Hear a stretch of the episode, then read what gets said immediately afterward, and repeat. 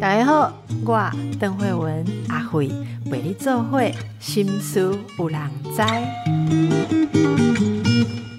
大家好，心思有人知，我是阿慧，坐在我旁边的是社会记者小戴戴戴志阳。是，大家好。小戴不得了，你上次来跟我们讲你书里面写的哈，嗯，对不对？是，谁谁让青春没有没有明天明天嗯？然后你跟我们详细的讲了过程，我们就讲了里面几个案例，包括说那个少女要考试之前怎么样在网络上。认识陌生的网友，对，然后突然陷入爱恋，然后突然间就被骗了。你知道那个那几个案例这样详细的过程讲下来，我们听众啊都说毛骨悚然，因为觉得 很多听众说哦，这哪跟我短郎吼，我也是会陷进去。如果照这样步骤来，哦对啊，对，啊，因为他就是给你说一个在疏离感的当下，然后突然间那突然来的那种温暖，那久了之后，那你又觉得说小孩子那种对于外界无法抗拒的那种啊，我们讲说不管是礼貌还是怎么样，他就会去回讯息，那就完蛋了。利用我这时间写几本册。呃，其实大概快六个月的时间。但是收集这些资料是你多年的哦，对对，对，其实我应该这样讲你生命的点滴精华 对，啊，都是都是我亲眼所见，而且都我在现场。因为这这些案例哈，其实我我应该这样讲，我每天所有观众朋友真的都要听好，我每天碰到的案件就是刚好一本书的案案例，你怎样？每天哦，嗯。你真的是让我敬佩，而且改变了我对社会记者的看法了哦。真的谢谢谢谢，我们觉得社会记者以前啊，嗯。拍摄哦，哈以前哈，龙，社会记者就是撒狗血啦，啊对下很恐怖的标题，我还是会这样做然后。再发，对，我必须 承认，人，家发生很悲痛的事情的时候，堵麦一定要人家讲你是什么感觉，就是是没有人性。嗯。可是我是觉得小戴嗯。把这些东西集结出来，你的用心是要让更多人看到这些问题，这个用心大家有收到，所以，我要跟对，确实。哎跟你讲一下哦听众要送给你的话。好，谢你跟你谢。我不贵谁你来写暖？没有没有，但是我但是我绝对接真的他们受。写给你的话好感性，而且要念一下。啊，谢谢谢谢谢谢大家诶。维尼哈，维尼说非常非常非常非常下贝里哈，非常哦非常非常 哦，非常资，深的代记者和非常非常非常非常用心的邓医师，嗯哦，做这样的主题，持续支持。对对好，应该的。再来，Carol 说，希望国小、国中、高中学校要请戴志阳记者去演讲。我希望我我希望能政府做到。学校要出钱送每个班导这本书，每个班导要花一节课的时间讲这本书的内容，相信可以减少很多受害者。我我也相信可以。图书馆我背啊不？呃，各现在是有真的对，确实是有蛮蛮多公家机关，他们很重视这个，对，所以他们都有去去去买啦。都几间对对对还好不？你跟我讲，我来唔背。唔尬啦，但是我觉得大家都很支持，因为好这个效应慢慢有在扩散。好，对，谢真的蛮谢谢大家作。为家长，我那天回去马上就跟小孩还有小孩的朋友讨论哈，这集太重要，也教导了所有的家长。然后我们有一位听众朋友说，听完受害个案后，感到太可怕了，嗯同时既难过又愤怒。实在没想到这么日常的方式就伤害到孩子的一生。是啊哦，所以我们这位家长昨天晚上接孩子回家时，我在车上放了国中会考女孩的那段经历给孩子们听，嗯孩子们很专注、很安静的听完哦。啊，我们这位听众说他去买了你的书哦，谢谢谢谢。然后戴记者如果能常常去中学或高中演讲，一定能救很多单纯的青少年少女。因为我们当父母的跟孩子讲这些危险，他们都说我们在说教，对。公温是等息等一下看凶贼，好然后还有这些犯罪的人或是集团应该要公布，好，然后让嗯大众知道。是。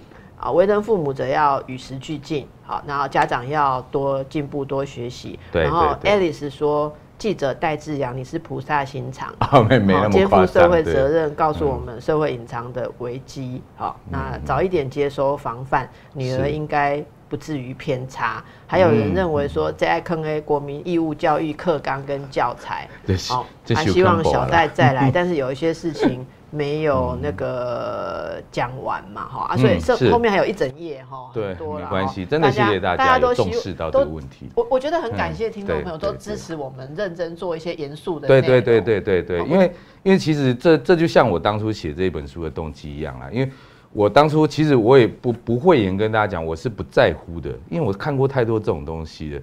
那真的是从我自己的小孩出生之后，然后我才吓到，我自己吓到，就是说我的两个小孩会不会受到这种危险的逼那逼迫或利诱，然后他们以后长大会变什么样子？但我真的吓到了，所以我那那当然后面没有发生这种事，可是我还有一个小五的女儿，我还是要继续防范中。对，那当然我也希望说大家能够避免这种危险。对嗯。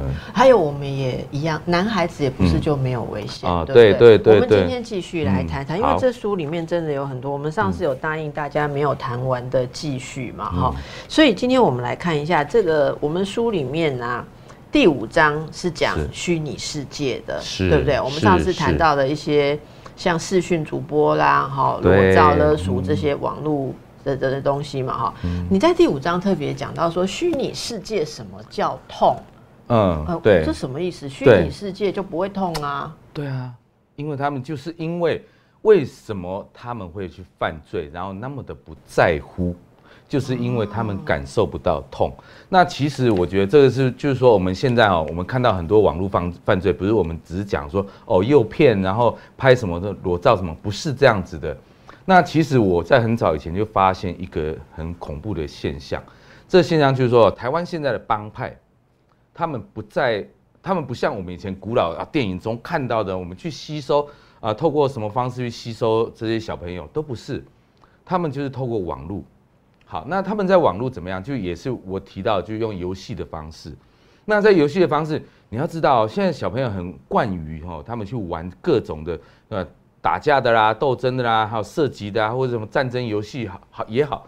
那他们在沉迷当中的时候，其实那么多一呃常年下来，他们在荧幕上看到都是血腥的画面。今天我不知道邓医师有没有玩过那种游戏，都是血，而且是很残忍的。对，爆我们讲我们用很难听的社会语言叫爆浆式的血。哦，啊，对，那你想想看啊，我们这些小朋友从小学到高中这个阶段，就是每天啪啪啪啪啪，然后砍砍杀杀，然后你砍我，我砍你，然后你在每天可能花个七个小五五个小时六个小时，你就是看到荧幕上啪啪啪啪啪，都是血。好，但是他没有感受到自己痛吗？并没有哦，并没有，所以所以跟小戴你小时候跟人家打架不一样啊。对不一样，我被人家打，我痛死了，都还没流血就痛得要命。对对对，我被人家打鼻青脸肿，我真的会怕，所以我就被打一次之后我就怕了，啊，我就怕了，我就不敢去接触那些东西。那这些少年不是这样子，所以网络这些帮派，现在帮派现在各帮各派都一样，他们就在网络上招收这些这些这些小朋友，然后哎，我付钱给你在网咖里面，我每天提供你，我每天提供你免费的网咖，就是让你在那边玩，但是你要做什么事？那个叫做待命的棒球队。啊，待命的棒球队，你知道，棒球队是台湾这几年来呃一个青少年斗殴的一个新名词，也就是说，就是在不管是各帮派角头，他们需要资源的时候，他们会一叫一下叫人，譬如说十几二十个或三五十个小朋友，然后每一个人拿着球棒，对，然后去砸车啊、打人啊，怎么样怎么样，那我们就通常就叫他们叫棒球队。OK，对，那这些小朋友，他们就平常哎，这些帮派的这些有心的小大哥们，他们就哦，在他们自己的网咖里面，就是说哎，你每天来玩啊，班级回胜，所以网咖嘛是盈亏的都是啊不。见得是他们开的哦，对，有些是他们开，有些不见得是开他们开，但是他们至少就是说可以控制这些网咖，那他就叫你在里面待命。好，那平常没事大家就玩到玩到爆，玩到高兴嘛。可是有事的时候，他们是透过网所有的网咖网路连线，一声着急说，现在几点几分？你们几分钟内之后到哪个地点集合？你知道这些在原本在戴着耳机，然后专注这种那种打斗游戏的少年，突然间每个人抄起一个一支球棒往外冲，嗯，对，然后就冲到现场去支援，然后也对不分青红皂白，反正组织要你做。对，要你做什么就做什么啊，他们根本没有，哎，没有代价哦，没有什么说什么啊，我啊，你打完之后给你一万块，没有这种代价，然后都没有，他们就完全在这个网络世界里，就是你是我朋友，你是我队友，哈，你是我大哥，你是我妈吉，然后大哥跟妈吉一下下令，我们就一定要情义相挺，然后就全部冲到现场，哇，开始砸。什么样的孩子会去被吸收到这样子的像很网咖？他们是不是是会说？啊，跟家人比较疏哦，对，其实等于是你讲到重点了，就是说这些孩子，我们其实这不是我研究的哈，我必须承认。但我看我跟很多那个呃，包括景大教授，包括还有我自己看到的案例，好，还有包括一些犯罪学者，他们就有去对于这些少年犯罪，然后他们有去提问说，哎，你当初为什么要透过网络加入帮派，或者说为什么你要去？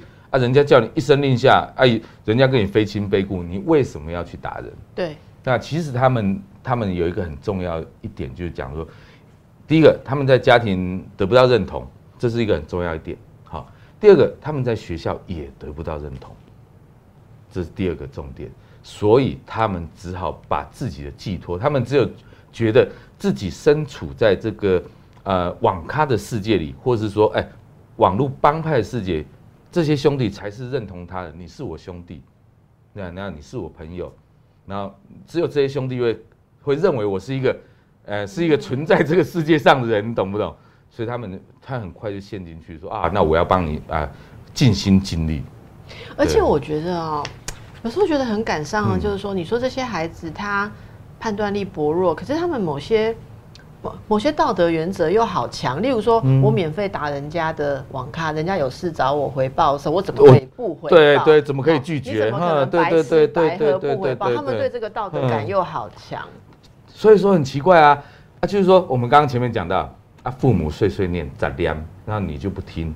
可是为什么这些外面的朋友随便讲两句啊，你就是完全接收，而且无限的付出？那所以变成说他们在这个状况下。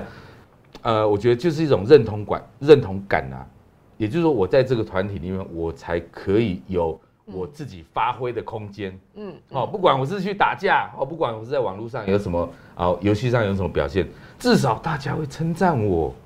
我觉得这个父母真的要注意啊，你有你会想说。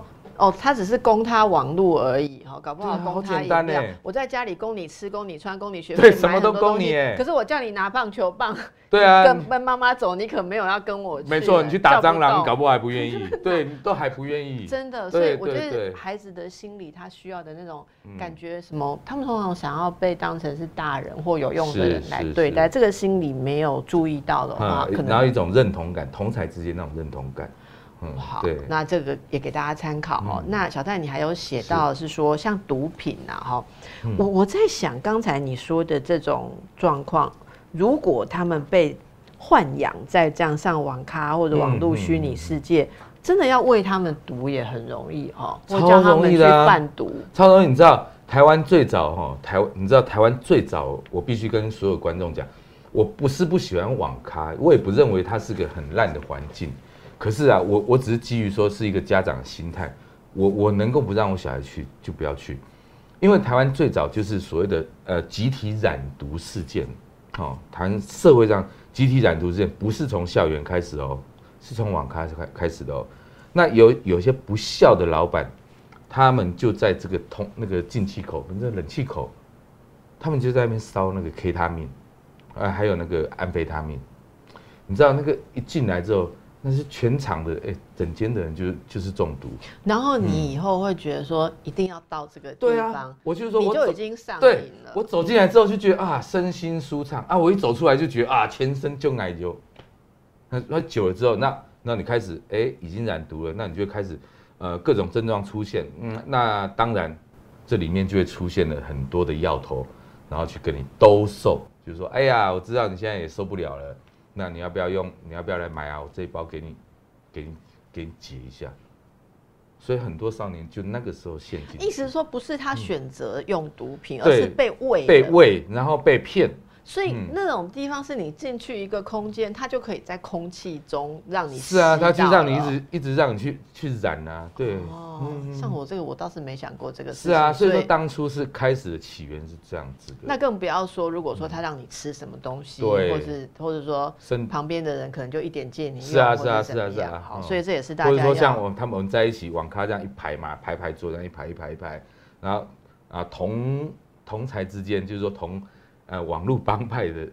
朋友之间，然后就倒一杯咖啡，我们讲毒咖啡包，对，哦，或者什么，甚至水果茶，毒水果茶，然后你肚子饿的时候，给呃那呃给你吃个毒软糖等等，那你真的就，而且我觉得你说的那时候有时候那种压力呀，就是你已经在那个环境里面，然后跟他们好像妈吉妈吉，然后他们也把你当兄弟的时候，你你你说这是什么东西，我不敢喝的时候，对方可能只要一句话，你的孩子就喝，他就说怎么样？你不信任我吗？哦哦，这超超重要哦。哦，所有的小孩，我们等一下回来讲哦。这这太重要了，对。小戴，我们刚刚讲到哈，假设是你就在我这个网咖哈，在这边混，对不对？然后我有时候也对你不错，可能有什么东西买便当也送你，请你，啊，或是怎么样？小孩子就觉得说我好像欠你，对不对？对。有一天他拿一个奇怪的饮料给你喝，嗯，好，你也。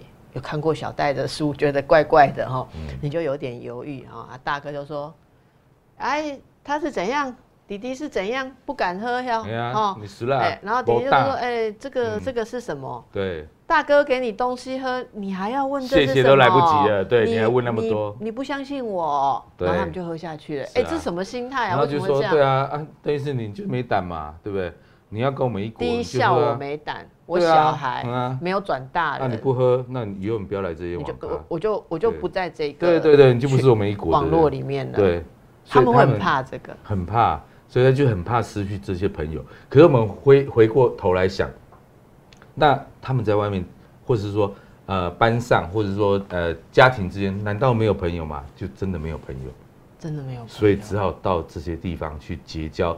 不呃，只能在网络上啊，或者说哎，在网咖里面发现的这些，我们我们讲难听点，就叫狐群狗党，对，酒肉朋友，对。所以其实爸妈会问一个问题，所以不要让自己的小孩孤单，是很多事情的避免很多事情的一个通则哈。嗯。可是那那就是父母多半会有管教孩子，看到他不对的行为，总是会讲他。然后如果你们说这样子，小孩子就会。没有自信啊，觉得得不到父母认同，他就一定要外面去听那些甜言蜜语或是什么，然后最后来被人家利用，也心甘情愿。到底父母该怎么做？呃，其实我觉得是这样子，这就这样子讲啦。我们不是说哈不要骂小孩，你会骂吗？我会，嗯，但是我绝对不是严厉的骂，真的，我发誓，呃，认识我的朋友都知道，我我大概是个奇葩。哎，派。拍谁哈？对啊。什么叫做骂小孩，但是不严厉？也就是说哈，我我骂就是说，譬如说我我我女儿今天啊摆烂啊不做作业，然后我就跟她讲说，哎呃呃可恩，我说哎我说你今天有很懒惰哦啊，那明天就被老师骂，那你就不要去理，你到时候就不要不要哭哦哦。那你赶快去把作业做好，我顶多就讲到这种程度。那你亲子关系一定从小都打造的很好。对我大概就讲到这种程度。你这样讲，他就会去写作业啊。我有很多很满陪，你这样讲，我继续做我的事情。那其实我我我就觉得说，我我一直觉得说，小孩子你自己不做事情，那你就付出代价。但是你不要来跟我抱怨。我猜你大概从小就是让他有自己负责的这样子的东西，所以你才能够不用很严厉的骂他了。对，但我觉得这也是有一点，就是说，我觉得我们建立一个很好的信任感。对，所以为什么不不骂小孩？就是我觉得他们很信任我，就是说我真的骂的话，他们他们会他们会害怕。但我其实用讲，他们就大概能够知道那意思，他们就不会去触犯这个底线。那所以说我我不是说叫。家长不要骂小孩，但是我觉得你骂小孩不要贬义他，这很重要。对，但是很多家长不知道他这样骂小孩是贬义。对我，其实我看过很多人，就是说，哎，一骂那个就是马上失去理智，你你你白痴对，然后你你那种你混蛋，然后什么什么难听的话要讲。我觉得这一点真的很想要跟大家分享一下，对，千万不要这样。上个礼拜啊，哈，因为我女儿还算中低年级，我们是有规定她。不可以直接拿着手机就什么在 YouTube 上面，他喜欢在 YouTube，你知道小孩子会在 YouTube 上面看什么？哦，好多好多那种那个跳舞的还是什么？阿伯伊阿伯个跳舞，伊他喜欢看。如何破解马里奥游戏可以过关啊？我们家两只都经历过这历程，有时候一关就过不去嘛。然后他就要看那个破关的秘籍。是，然后其实第一次是看爸爸，他想说，嗯，爸爸，爸爸那里在厉害，为什么他刚刚过过？为什么休息一个小时回来，爸爸就知道怎么过关？因为爸爸在电脑上面看那个秘 籍。对对对。啊，小孩子很聪明啊，他就他就说在写功课，啊，关在房间里面。哎，结果呢，怎么样？你知道吗？不小心那个音乐从客厅的喇叭串流播出来，嚯！爸爸就说：“嘿，那有马里奥的声音哈，冲你去看。”他在 YouTube 上面在看影片，好。然后我说的这个重点，接下来就被爸爸骂，好，被爸爸骂之后就哭哭啼啼的跑出来客厅，说：“爸爸骂我，爸爸骂我。”哎，每次爸爸骂他就来找妈妈嘛，哈。对对。然后我就跟他讲，我我就很想讲道理，我跟他讲说啊。所以你真的已经因为手机被骂好几次了。我说妈妈想跟你讨论一下，我们讲清楚约定，手机可以干嘛，不可以干嘛。好，那大家可能会说，我为什么给一个小孩子手机？我感觉我请假挺无辜哎，因为因老师定年工写作业的时候，叫他们在电脑在网络上面查教育部。国语词字典对对对，我们啊，我背一本这大本对你不去查，老师敢讲查还上班，老师敢去叫人用网络，所以我不得不给他一个可以写作业的东西，但是我们就规定只能用来写作业，不能用来放别的东西。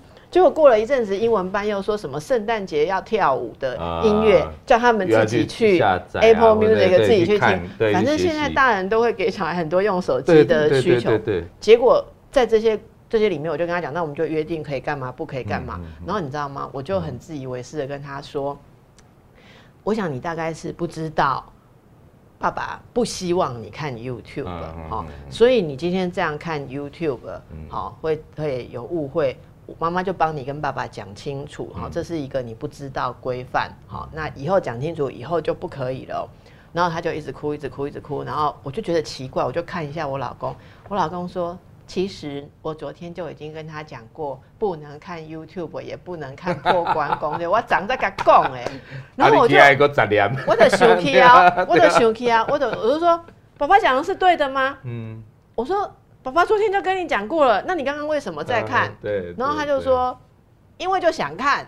好，我说那你在看的时候，你有想过跟爸爸的约定吗？因为我很想看，所以我不管约定。好，我们都经历过这。给我的攻击顾威，我真的忏悔哈。今天真的跟大家分享一下，我们都会犯错，但是真的小戴说我们要三思。我就跟他说，原来我高估你了。我怎样跟？我说，我说原来我高估你了。我以为你是不知道规定，你才会违反。我真的没想到，你跟爸爸约好，你竟然会存着侥幸的心态。故意违反哈，我说那我我刚刚替你想那么多，我是高估你，结果我讲那句话，我女儿就整个崩溃。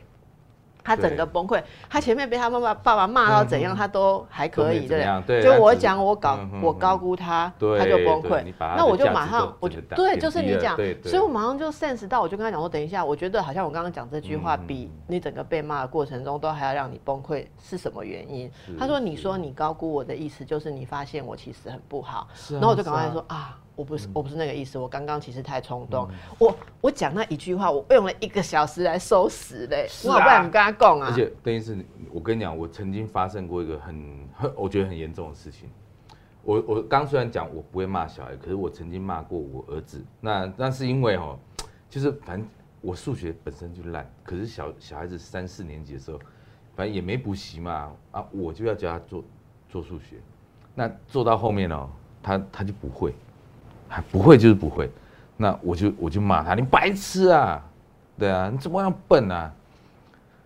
我不我不骗各位，我不骗各位各位听众各位观众，他真的后面的半个小时到一个小时的期间呢，他连自己名字写不出来，他真的他吓到他连自己名字都不会写嘞。这出去挂多汗啊？呃，四四年级的时候，哦，差不多，我们家这个阶段，对，那其我就是那时候意识到那个严重性，我想我怎么。他怎么会吓到他？这哎，我他名字不会写了。然后后面我就跟他，我我就我就警告我自己说，那我我以后再也不要那么严厉的骂，就是说我会念他，就是说，哎，你速度加快，啊，速度加快，或者说你赶快去复习这些东西，否则你真的是会被老师骂。那你被老师骂的时候，你真的不要来找我，找我那种矮背靠物哦，嗯，因为是你自己不认真，嗯，那但是我会跟他讲说，如果你真的有问题，你来找我，我会帮找老师帮你解决，因为我芭比数学太烂了，所以我会找人家帮你解决。但不管怎么样，前提是你要先学，不要说。呃，都都不动，哎，不动如山啊！我我其实是这样，以用一点杂念的方式跟他稍微讲一遍。对，嗯，对，就我我我真的觉得也谢谢小戴跟我们分享哦。其实我们都是从小孩子的反应当中去知道说，哎，其实你还需要更细致，还需要更小心，因为有时候说真的，我们。就做大人已经被磨成就是皮很厚了，从小可能也被骂，或者然后然后都觉得自己很专业。对对，但事实上真的有时候你在看小孩的时候，你的。精神状态不一定都很好，有时候你很忙，有时候那天你也很挫折，压力很大，所以有时候小孩出状况的时候会冲口而出一些话。但是我觉得，如果您的小孩，我觉得像我们的小孩，其实我们平常都是很注意，所以当他觉得你骂他的话伤到他的感觉的时候，他会对你抗议。可是你要知道哦，如果你被抗议一次，你不修正，他下次就不会跟你抗议。对对，他就沉默不作声，然后你就不知道他受伤，然后慢慢的远离你，然后所以。其实我那天是跟他讲说，哦，我谢谢你跟我抗议。嗯，对对对对，因为我真的就事论事，应该跟你讨论。对，所以我就是必须跟所有家长讲，你不要怕小孩子跟你讲话。讲话，对，硬嘴硬激励嘛。不管他顶嘴也好，但至少就是说，你还知道他哦，他因为这件事不高兴，就是说啊，不管你念他看 YouTube 啊，或者念他啊这个那么晚睡觉啊，至少你会知道他还为这件事情抗议。哦，你就会知道说，对，还会跟你讲他他不爽。对，当他都不讲的时候，然后你都要透过啊 接到警察电话、接到校方电话的时候，那那就来不及了。哎，那就来不及了。啊，那那你小孩如果对你抗议，其实你你要你要检讨或听进去，我觉得这大人也要被支持。我我知道这很难，很很很难很难做到，但我觉得就是说，大家先。真的是要把那个 心中的气先沉下一下，先沉下一下，然后你就慢个三五分钟就好了。慢个三五。对对，就不要马上及时回去回嘴啊，跟小孩子。我觉得大人就是这样，你不要把自己当成自己是永远是永远的权威啦。我我们知道，虽然我们养小孩也是，呃，也是也是很累的一件事啊，或者怎么样，但我觉得不管怎么样，把步调放慢一点。步调放慢。嘿，对对对，你要回话也没关系。你就忍个三分钟再回，我相信那个那个回话可能就是就是我刚刚讲，我脱口而出说你白痴啊，然后可能你三分钟之后，你你只是讲说啊你怎么这样子，对，怎么都教不会。我觉得那个语气的不一样哦，小孩子的感受不一样，真的非常好。而且我真的觉得，嗯，其实小孩都好在意爸妈的眼光，是是是，对对对，你你你可能觉得说你的孩子。都不在乎，都讲不听哈。但是我觉得那已经是长期累积之后，它形成了一种面具，一种伪装。我我其实看到过的孩子，即便是很多的问题送来智商哈，我觉得他们谈开了之后，就是很伤心，说其实我爸妈对我不满意，他们都心非常非常的痛，对，很痛。所以孩子真的是有一句话说。父母爱孩子不见得是无条件的，是。父母要爱小孩子乖巧善良哈，有的是要爱小孩子无处短的。有什么？但是孩子爱父母是无条件，你知道？你知道小小孩不会管说，我爸爸赚的钱比同学赚的少，所以我比较我我要嫌我爸爸，我要 push 我爸爸去加班，不会呢。小孩是无条件，再怎么样都是爸妈好啊，爱爸妈好，对不对？对对对对对，无条件的爱大人，所以真的当小孩。很在意我们所讲的时候，可能是一个一个提醒，我们来想一想，说，哎，我们怎么样学习可以更加是他们更好的一个协助者啦？对，所以我我一直在我的书中，我一直强调，就是说家长不要去漠视这一块，嗯，然后不要去没有听呃漠视说孩子发出的声音，因为真的，你当当他们不愿意再跟你沟通的时候，那其实才是危机的开始。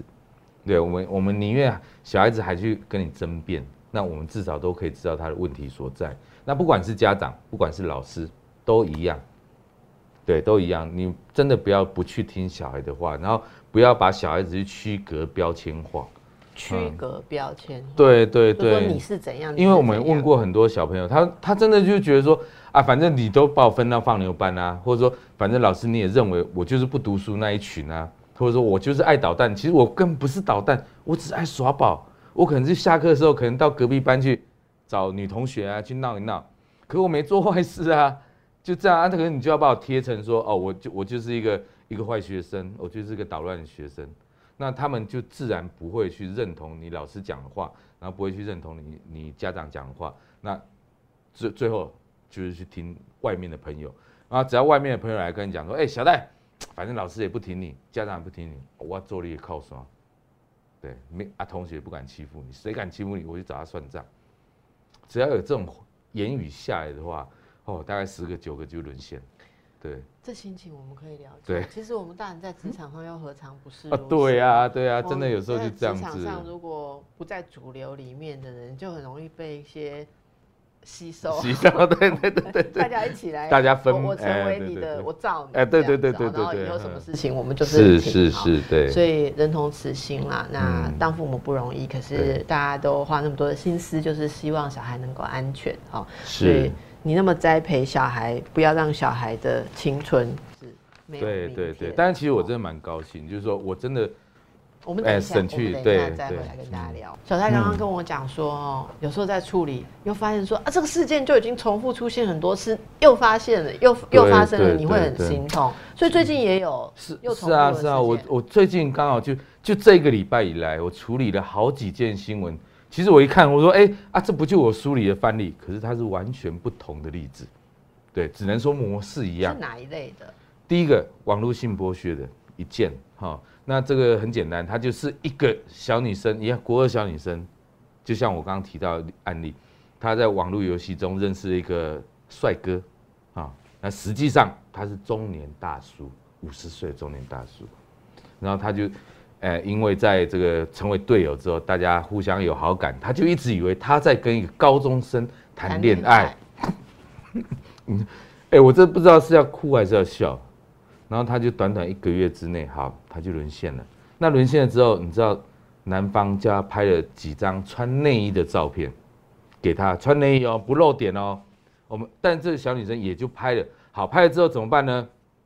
过了一个多月之后，这个小女生又在网络上认识另外一个帅哥，好，那她就决定跟这个原来这位 say say goodbye。那 say goodbye 之后，你知道她下场是什么吗？被勒索，不是勒索，我们刚讲到最怕的事情就发生了。他这位大叔把他所有的内衣照贴满了他的学校围墙，你说把它印出来，对，印出，来贴满哦，整排哦。那是有脸的吗？对，然后还有他的巷子，他们家巷子口，整条巷子贴满了。你看这种事在台湾会发生，真的发生了，你不要以为都不会。所以我，我我记得上一集我就跟你讲说，啊，也许我们会很担心说他延续到二十岁、三十岁，哪一天在网络上蹦出来。但是现在实际的状况就是，我们碰到的恶狼，他是性质不一样。有些人他就真的马上就要把你毁于一旦，像这位就是，一天之内他就把你的校园贴满了这些裸照，嗯，这些清凉照，好、然后你的巷子口，他就让你没办法做人嘛。对，好，那第二件，我讲到校园狼师事事件，你看我我这书里面有提到校园狼师，大家都觉得啊不可思议，但是你看昨天又在台南又发生了一件，然后一个一个当然是补习班老师啊，不是正正常学校老师，他侵害了大概三十几位同学，好女同学，结果这些女同学都隔了多久才报案？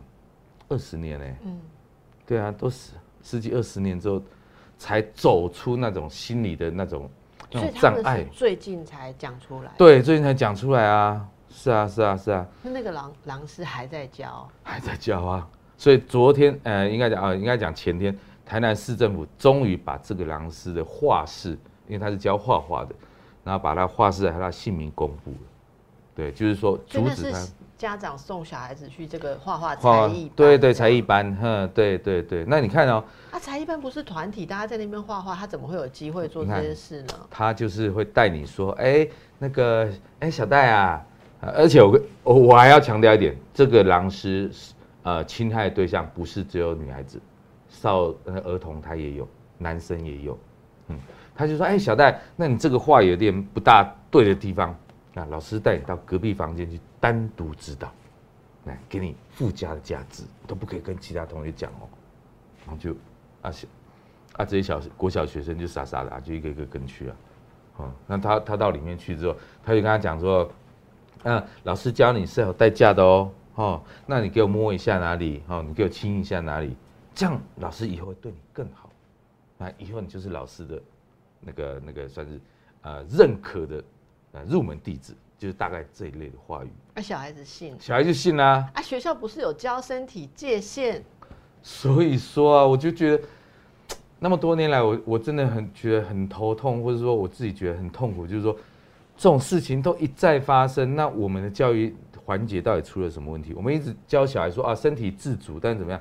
但实际上，我觉得只是教了一个身体自主，或者就像我们讲，我们只教说，哎，你要你要避开在路上避开陌生人，可是是不是在某一个环节中 lose 掉什么东西？小三，你讲这个，我想到一件事啊，哈，嗯，我那天跟一个亲戚的小孩哈，刚好一起在市场。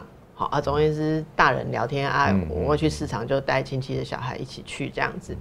然后到了那个市场，好，我在采购东西，他就站在那边等的时候，旁边那个摊贩的一些在聊天的大人，就对着这个小朋友，可能小学高年级的小朋友说：“你几年级啦？长得好高哦！”哈，然后。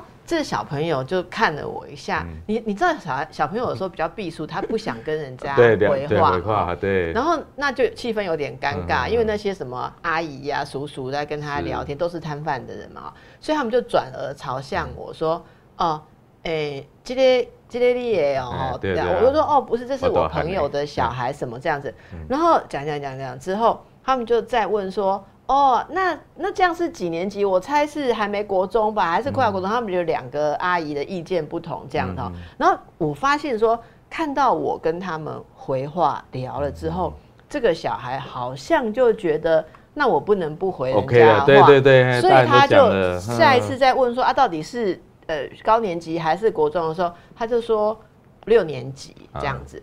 那那当下我突然意识到一件很严重的事情，就是说。我们好像我去市场，说真的，有时候人家搞工阿辉，我有听你也在报告他的，我有时候会怕不回人家的话，人家觉得说不亲切、不礼貌。嘿，对。可是我我想跟大家讲一件事，你有没有想过哈？你的小孩子如果平常跟着你在电梯、在社区遇到任何什么人，假设也不是很熟，你说邻居，邻居坦白说说，你真的不知道你 C 栋住谁，你 A 栋你知道 D 栋住谁，邻居才更更恐怖。对对，邻居你如果强迫你的小孩，陌生人问话他都要回答，那你如何叫小孩子在网络上、在学校遇到不是很熟的人？而且对你特别亲切的人，你怎么去你如何教他可以拒绝人家？你平常跟他说你要有礼貌，人家问你话要回答。哎，这个话其实是个错误的教学。真的，我们以前都被人家教说，人家问你话要有礼貌。对，哎，对不起，那他去网络上面对人家有礼貌，这是我们要深思的事情。是，就是太有礼貌了，结果就就陷入陷阱。那所以说，我们应该真的要让他知道，就是说区别啊，区区别哈，就是说啊，我们对认识的人。嗯，很有礼貌。那好，那确定他是什么样？不确定的人，但但是至少眼眼睛见到，对，就像我们刚刚讲市场摊贩，人家跟你打招呼啊，那你也很礼貌回一下话，那我觉得这是一种礼貌。但对于这种网络上或是完全陌生你没见过的人，然后每天跟你献殷勤，画室的老师，对啊，他就对小孩子来讲就是属于有点认识，所以我其实在想，我们应该要让小孩子有更大的。呃，更细节的理解说，例如说，嗯，我可以怎么样拒绝？是啊，怎么样 say？老老师称赞你，我觉得啊，当然嘛，老师有责骂有称赞的时候，但老师要称赞你的时候，而且又要开出很多条件，啊，譬如说啊，你要跟我单独独处，哦，我你要透过什么方式，不管牵手啊，摸摸头发或者什么，当接触到你的身体的时候，这就是一个。绝对，那那但你也不能只跟小孩子讲这样不行，你要教他怎么拒绝。有时候你讲不出那句拒绝的。对，这这个就我觉得这个很头痛啊。对啊，你小学然后你来画室画画，老师跟你说，来你跟老师到隔壁的房间，我教你我教你特别处理阴影的问题，啊，你不要乱影？会，你不爱去，你不要乱影？我如果老你家一个不要乱影？我未晓啦，今嘛嘛未晓，我真正嘛未晓。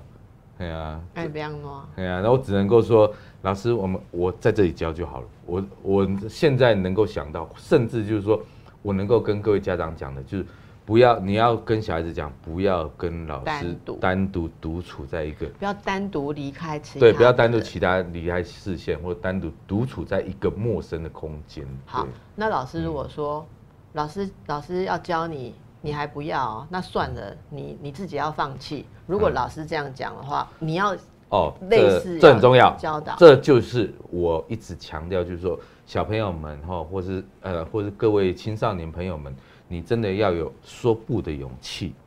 你不要什么事都去兼顾，就是说，哎呀，我怕被老师，我我如果没有答应这个，会被会被谁骂或怎么样？